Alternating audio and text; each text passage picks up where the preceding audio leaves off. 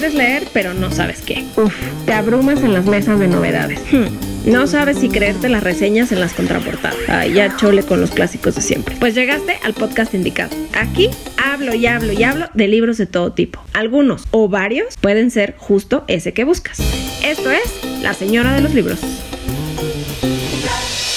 Oigan, ¿A ustedes les gustan las historias de horror o de cuestiones paranormales? ¿O que mezclen estos elementos? Yo, la verdad, la verdad, les super saco porque me sugestiono tan fácilmente que termino soñando cosas de lo más macabras por largas temporadas. O sea, no una noche, sino largas temporadas y que luego recuerdo con detalle. Con decirles que después de, una vez que andaba merodeando cerca del trabajo, mi papá que estaba a un lado de un hospital, eh, me tocó ver cómo eh, estaban en la morgue trasladando pues un cuerpo a su ataúd y me tocó verle los pies y bueno, después de eso tuve unos sueños tan vívidos tocando cuerpos eh, muertos que todavía todavía a la fecha me acuerdo tanto de los sueños como de la sensación. Y les estoy hablando de algo que vi por unos instantes hace, pues no sé, cuando yo tenía menos de 10 años. Entonces, pues así mi nivel de sugestión, por eso la verdad es que ni leo historias de horror ni, ni veo películas de horror. O sea, soy de las que sí cierran los ojos, brincan este, y quieren apagar todo. Pero bueno, todo esto lo recordé eh, a partir de que estoy leyendo un libro, irónicamente, del que hoy les voy a platicar. Porque, señoras y señores,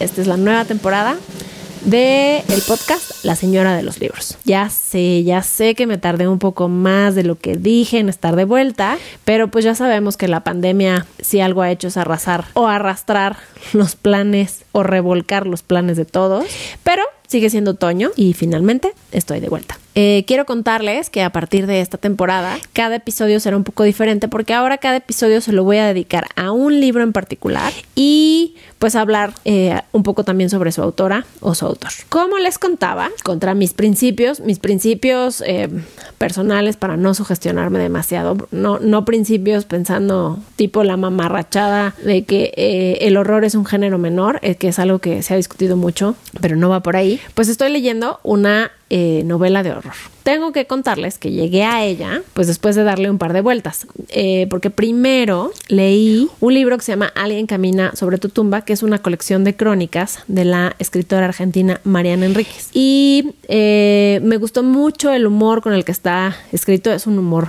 muy peculiar también están eh, tremendamente bien escritas las crónicas, la verdad es que tienen muchísimos datos, porque Mariana Enríquez, además de ser escritora, es maestra y es periodista. Entonces, eh, sus crónicas están realmente como muy, muy bien construidas. Y además a mí me gustan eh, mucho los cementerios, me gusta mucho caminar en los, en los cementerios. Y, y la forma en la que ella cuenta sus visitas a distintos cementerios en distintas partes del mundo y por qué le llama la atención ese cementerio o qué tiene en particular ese cementerio para ella históricamente, simbólicamente, pero me gustó mucho cómo, cómo lo hace ver como un interés común, ¿no? Que durante mucho tiempo a mí me pareció como muy macabro que me gustara caminar en los cementerios y pensar eh, en las personas en las tumbas y, las historias y admirar incluso y fotografiar em, pues los mausoleos y las esculturas que hay. Entonces, bueno, este libro en ese sentido como que me voló un poco la cabeza y dije, qué increíble que alguien pueda escribir de esto con tanto detalle, con, con cierto humor y, como con tanta naturalidad de, de, validación de un interés, ¿no? Entonces, de ahí dije, bueno, voy a, necesito, más bien, de ahí dije, necesito leer algo más de esta mujer. Yo ya había leído la reseña del libro del que les voy a hablar, que se llama Nuestra parte de la noche. La verdad es que la descarté eh, por ser justamente de horror, pero después de leer Alguien camina como sobre su tumba y quedar con esta necesidad de leer algo más de Mariana Enríquez, directamente me lancé a esta nuestra parte de la noche. Había escuchado muy buenas, eh, no había leído reseñas, pero había escuchado muy buenos comentarios sobre el libro y a lo mejor a ustedes les suena eh, el nombre de la autora o el título, porque pues he hablado mucho de ella en los últimos meses, sobre todo porque el año pasado, en 2019, ganó el premio Herralde de novela que es eh, un premio que otorga anualmente la editorial Anagrama, esta editorial bastante conocida española, después de haber ganado también el premio Celsius a la mejor novela de fantasía, ciencia ficción o terror en español. Eh, evidentemente este premio, el, el Herralde, pues le dio muchísima difusión al libro. Eh, como bien dice la propia Mariana Enríquez,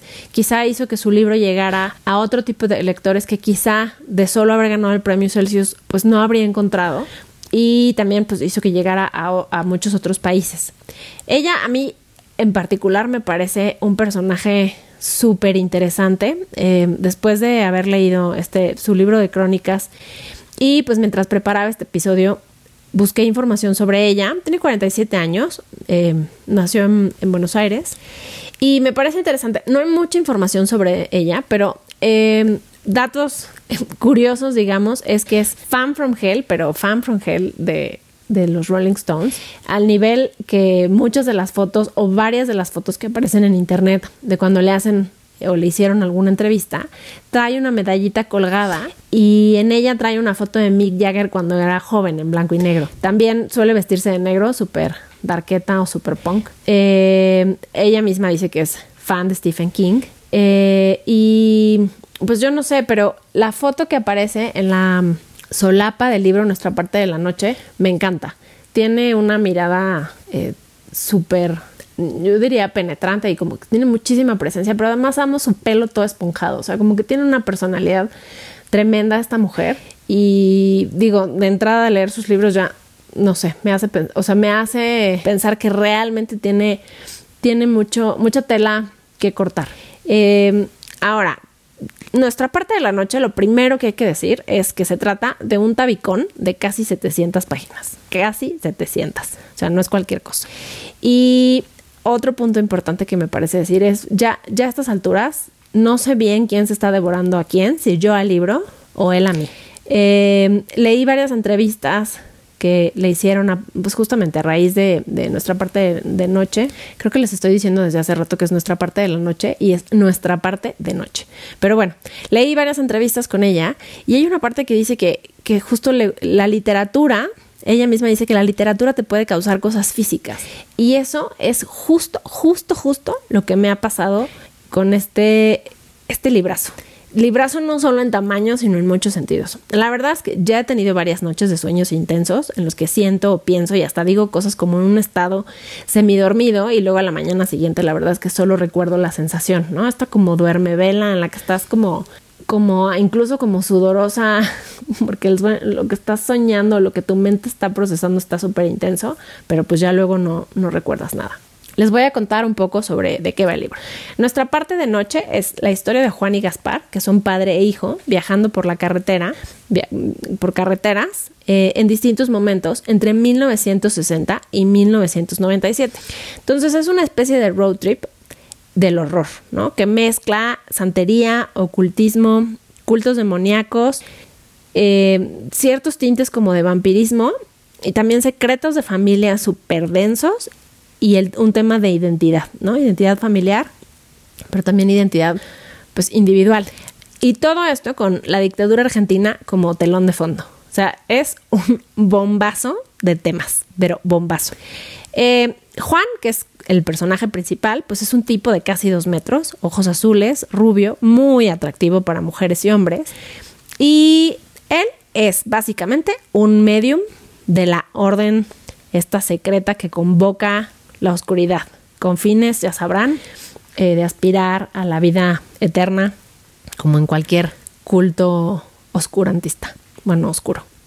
Eh, es un medio muy poderoso, pero a la vez padece de cuestiones cardíacas heavy, pues desde niño, ¿no? O sea, él, justamente em, terminó siendo parte de esta orden a raíz de que los altos miembros de la orden lo encuentran y deciden hacerse cargo de los cuidados o las cirugías que necesitan este pues la condición eh, cardíaca que tiene. No les estoy echando a perder nada, créanme, entre 700, entre casi 700 páginas lo que les estoy contando son minucias, o sea, es simplemente como el, em, el, es que no es ni el esqueleto, o sea, es como así un dibujito de, de lo que es el libro. Eh, Ahora, Gaspar es su hijo. Empieza teniendo más o menos como ocho años y evidentemente conforme avanza el relato, pues va creciendo.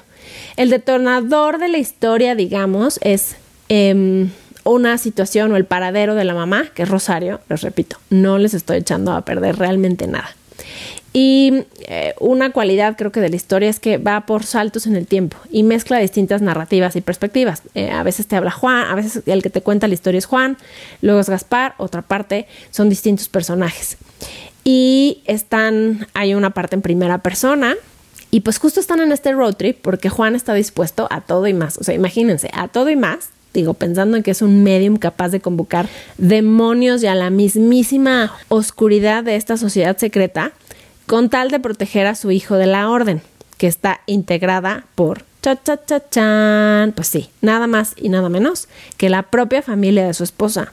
Y obviamente son temibles, pero temibles grado máximo atroz.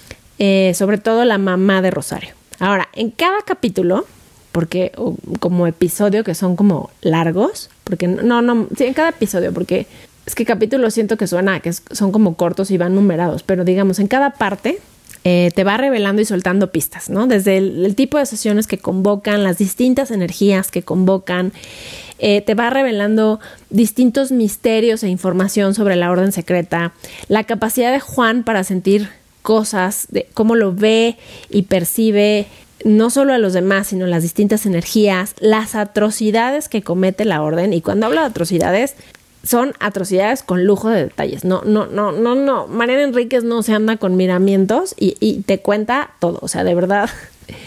y me río, pero, pero, pero no es chistoso. O sea, sí es un horror muy detallado. Eh, también eh, pues te va, te va llevando de la mano con la incógnita de si Gaspar heredó las capacidades de su padre o no.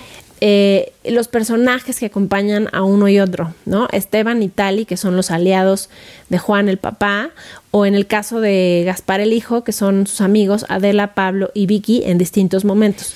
Eh, todo esto está salteado con detalles paranormales, como el hecho de ver muertos, aunque, aunque Juan les llama ecos, o los explica como ecos porque ya no son, fueron, o situaciones espeluznantes de la vida real que se transmiten por la tele y de los que todos a lo mejor en algún momento hemos sido testigos en, la prensa amarillista o en un relato televisivo pues de nota roja, ¿no? Eh, también ah, eh, te deja ver la dificultad o la confusión de Gaspar para distinguir qué es real y qué no, qué de lo que vive es una mentira, qué es lo que realmente está tratando de hacer su papá en todas las acciones que lleva a cabo, en cómo lo trata, en lo que le dice, en lo que no le dice, en cómo se relaciona, pues básicamente con el mundo. Y digo, hay un día que despierta y está lo que sigue de tranqueado y lo que le dicen es que tuvo un choque, pero y, y, ahí empieza como a mezclar muchas cosas. Entonces, pues tiene muchos elementos y, y, en una de las entrevistas que leí con Mariana Enríquez justo dice que a ella lo que le interesa es trazar la distancia entre lo verosímil y lo fantástico. Em, un choque de narrativas. Y eso es una gran virtud de este libro, porque no solo, no solo es el horror, no, o sea, no solo son los detalles muy específicos, es la forma en la que está contado. Y entonces sí parece verosímil porque tiene pues muchísimos elementos de la vida real, aun cuando empiece en, en, 1960 como hechos históricos, pero a la vez tiene todos estos como misterios ocultistas, em, eh, demoníacos, el culto a la, o sea, por ahí aparece también, pues no es el culto a la Santa Muerte que conocemos nosotros en México, pero es uno parecido de la cultura em, guaraní, en fin, como que realmente logra una mezcolanza, un cóctel tremendo. No les voy a contar, obviamente, en qué acaba, porque además ni lo he terminado, ¿no? Pero sí, sí les voy a decir que es un libro que te atrapa. O sea, no, no lo puedes dejar. Hay, hay unos capítulos em, en los que, no, bueno, no unos capítulos, hay unos pasajes en los que estás con la atención a tope, ¿no? O sea, construida la, construye la atención de una manera de verdad eh, genial. O sea, sientes que estás literalmente viviendo la escena que te está escribiendo. A veces me ha pasado que he querido, o sea, terminando una escena súper intensa, cierro el libro y digo, ¡Ah! no puede ser, no puede ser, no puede ser lo que está pasando, pero a la vez es Uf, o sea, este libro está volador de cabeza, tremendamente. Creo que me arriesgo desde ya a decir que muy probablemente sea el mejor o el libro más sorprendente que haya leído este año y, en mucho tiempo. De verdad, la forma en la que escribe Mariana Enríquez está, está tremenda. Yo, em, si tienen pensado comprar o gastar o comprarse libros, este, en este fin de año y les interesa leer eh, un buen libro, porque no solo es que sea de horror, o sea, les interesa leer un buen libro porque va a estar tremendamente bien armado, esta es una, una buena posibilidad. Vale lo que cuesta el libro, porque evidentemente este tabicazo de casi 700 páginas de, de anagrama, que no es una editorial que suele hacer eh, de libros tan, tan de costo económico, digamos, eh, pues vale la pena. Lo que sí, tomen en cuenta que la descripción de muchísimos temas es muy, muy detallada, digo, pasando desde lo que les decía hace rato, eh, atrocidades que tienen físicas hacia otras personas y eh, situaciones eh, sexuales muy detalladas, ¿no? Entonces, digo, para que, para que lo tomen en cuenta, sí, sí creo que hay que tener un poco el estómago duro o saber qué esperar en ese sentido.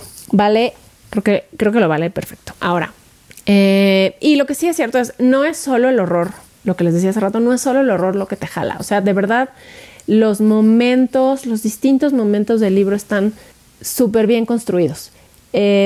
logra o sea, logra llevarte de la mano, te va, te va poco a poco envolviendo en una situación, te va contando el contexto, te va describiendo lo que están viviendo los personajes, crea la atmósfera y cuando menos te das cuenta estás en el centro de la escena álgida, ahí con los personajes, viviendo la incursión que estén haciendo y, sintiendo la atención, pues no del medium necesariamente, porque el medium pues vive unas cosas súper, este, pues no sé, súper peculiares, pero sí, pero sí te sientes un poco más como, pues el, el testigo mortal de todo esto y dices, ¡ah! Les digo, yo he tenido que cerrar varias veces el libro después de algunos momentos y digo, ¡ah! Puede ser, no puede ser, pero quiero seguir leyendo, quiero seguir leyendo, ¿qué va a pasar? Llevo, no sé, llevo leyendo este libro varios días y no he podido sacarme de la cabeza, o sea, todo el tiempo es como, ah, no, no, ¿qué está pasando? ¿Qué es esto? Eso es muchísimo. Además, pues está virtuosamente hilado, ¿no? Virtuosamente lleno de, detalles, de información, pero no información que nomás se siente que está ahí para, para demostrar que, uy, mira cuántas referencias tengo. No, no, no, o sea, de verdad está todo también entrelazado que pues te lo devoras, ¿no? Te devoras el libro, te, te devoras las referencias, te devoras lo que está, lo que está sucediendo. Lo que voy a hacer ahora es leerles un fragmentito como del pues del principio, tomando en cuenta que el principio son las primeras pues como 100 páginas, ¿no? Pero bueno, a ver, ahí les va. No les va a arruinar nada. Las puertas principales del cementerio estaban cerradas. Eso no significaba un problema, apenas un candado. Juan lo tomó entre las manos y trazó, con la punta de los dedos, un signo, la apertura. Las puertas se abrieron repentinamente, como si las hubiese empujado, pero sin ruido. Ahora debía encargarse del cuidador del cementerio. Gaspar dijo, quiero que me esperes acá. Si te moves, me voy a dar cuenta y la vas a pasar mal. Gaspar se encogió de hombros y se sentó. Estaba cansado. A lo mejor podía dormir más tarde. Tenían varias horas por delante. Eran las dos de la madrugada. Juan se tanteó los amplios bolsillos de su pantalón y escuchó para encontrar al cuidador. Si alguien hubiese sido capaz de verlo en la oscuridad del cementerio, alto y delgado frente a la avenida principal de las bóvedas, habría visto cómo ensanchaba los hombros para concentrarse y cómo olía el aire. Era diferente ahora. Los dedos largos se movían casi involuntariamente, pulsando cuerdas secretas, y tenía los ojos desenfocados, y sin embargo alertas. Podía sentir en el cuerpo la energía de la doble corriente. Había muchas, y Juan temió que Gaspar se comportara como un chico y se pusiera a jugar con las velas, perdiendo el tiempo en buscarles alguna ubicación dictada por sus juegos. Pero en cambio, vio que cumplía su orden con entusiasmo y cierta prolijidad burocrática.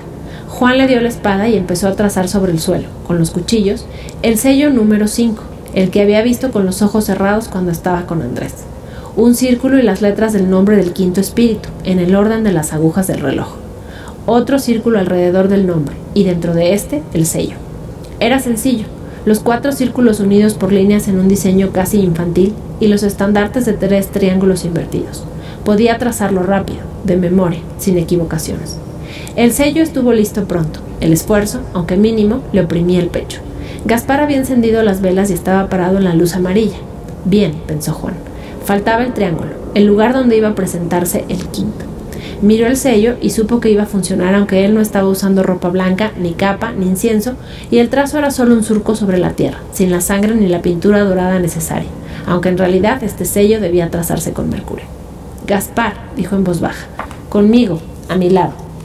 Quiero que me abraces y no me sueltes, no importa lo que escuches. Si te separas, no puedo protegerte, ¿entendés? Gaspar dijo que sí y Juan sintió que entendía. El portar lo llamaba dolorosamente, al punto de que la opresión en el pecho se había convertido en un dolor agudo. No lo preocupaba, iba a pasar cuando hiciera la invocación. Se arrodilló en el círculo y Gaspar, a su lado, trató de rodearle la cintura. Se aferraba a su pantalón como si los dos estuviesen a punto de caerse. Era, nuevamente, una intuición correcta. Las invocaciones podían sentirse como una caída. Juan llamó, en silencio, y esperó. Los pasos del quinto no tenían sonido, pero Juan lo sintió. Usaba forma humana esta vez. Ahora tenía que ser rápido y concreto. Cuanto más tiempo estuviese el demonio, más difícil sería cerrar la puerta. Gaspar levantó la cabeza y miró al demonio de frente. Después miró a Juan. ¿Quién es, papá? preguntó con voz tranquila.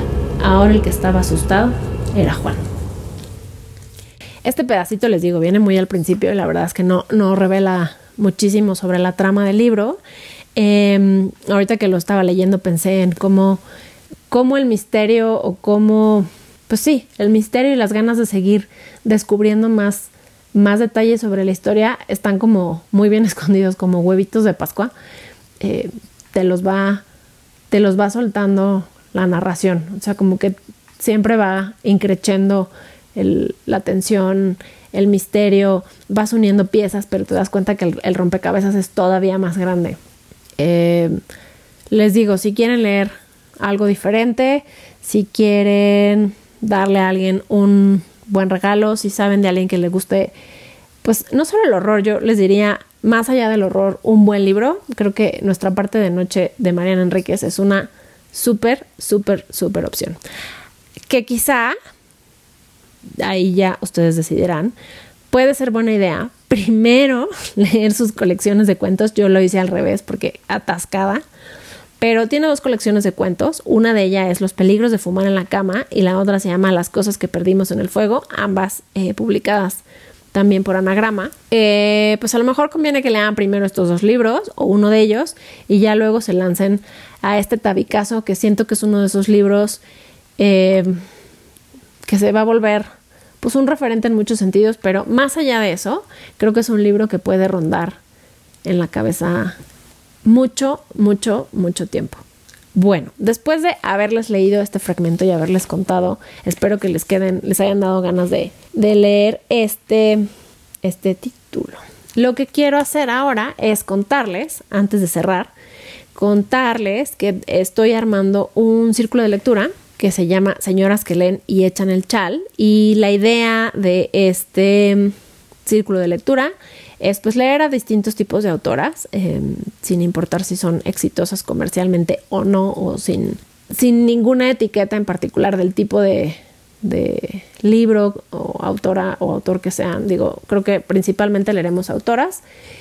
Eh, pero bueno, estoy armando este círculo de lectura para señoras si quieren, pueden escribirme. Mi correo es mon.margo.gmail.com o pueden escribirme también a través de mis redes sociales, que es arroba monmargo en Instagram, mandarme un mensajito con su correo y yo ya les hago llegar los detalles. Eh, tendremos una primera sesión en diciembre para aquellas que eh, lean, se echen el libro pues como más rápido o lo lean ya. Y luego también tendremos una sesión en enero, ya que pase el borlote de fin de año y año nuevo. Bueno, de Navidad y año nuevo. Les quiero leer, para cerrar, un fragmento que ahora creo que voy a cerrar como con alguna... Mm, algún quote de eh, autor o la autora, en este caso de Mariana Enríquez, hay una entrevista que le hizo una revista digital que se llama Continuidad de Libros y le preguntan, ¿cuál fue el primer libro que terminaste? Y Mariana Enríquez responde, La historia interminable de Michael Ende. Me lo regalaron para un cumpleaños y más tarde, cuando leí Cementerio de Animales de Stephen King, fue una revelación. Yo hasta ese momento pensaba que la literatura no te podía causar cosas físicas, pero ese libro fue como una experiencia estética importante. Yo sabía que la música te podía hacer llorar, bailar, el cine también, pero con la literatura no me había pasado. No había tenido una experiencia emotiva, pero cuando leí ese libro tuve miedo físico, aterrador la pasé mal y eso me abrió una puerta emocional. Y después de eso agarré cumbres borrascosas y me enamoré, mal, con corazoncitos. Con King me conecté con la literatura. Y esto de lo que ella habla, justo el de tener una experiencia emocional a través de los libros, me parece que es explica muy bien la razón por la que algunos leemos, ¿no? O sea, más allá de lo académico, más allá de lo estrictamente muy literario, creo que esto pone sobre la mesa justo lo que a muchos nos hace sentir o, lo que muchos encontramos en los libros, ¿no? Esta, esta experiencia emotiva. Y esta experiencia emotiva es justo también como el espíritu de lo que quisiera que leyéramos en el círculo de lectura que, estoy armando y que lo comentáramos pues como se echa el chal de una película o de una, serie que, nos gusta mucho, estos personajes que desmenuzamos, em, lo que nos hacen sentir, lo que, lo que nos hacen pensar, como muy bien también les decía, es lo hace este libro de nuestra parte de noche que no hay forma de que te deje em, sin una experiencia, ¿no? Sea porque cierres el libro, porque te sorprendas el nivel de detalle eh, y de cuento y no que logres, más bien que te parezca que el libro avanza muy rápido a pesar de que son 667 páginas, creo. Y, y, te lo sigues queriendo comer porque pues es justo, esto es toda una, toda una experiencia. En fin, bueno, pues espero que les haya gustado este nuevo formato de episodio. Así van a ser los próximos. Y pues para cerrar, quiero decirles que este podcast lo pueden encontrar, además de Spotify y iTunes, también lo pueden encontrar ya en Himalaya. También pueden encontrar en estas plataformas eh, otro podcast en el que hablo de pues no de libros, sino de muchos temas, que es Ya Siéntese Señora. Eso es todo por este episodio. Recuerden que pueden seguirme en redes sociales, en Twitter y en Instagram me encuentran como arroba monmargo. También en Goodreads. Goodreads es como el Facebook de los libros. Y ahí pues, podemos ir compartiendo los libros que vamos leyendo o los libros que nos interesa leer. Algunos los reseño, otros no, pero por ahí voy haciendo como mi listita de lo que estoy, eh, de lo que tengo pendiente y de lo que estoy leyendo.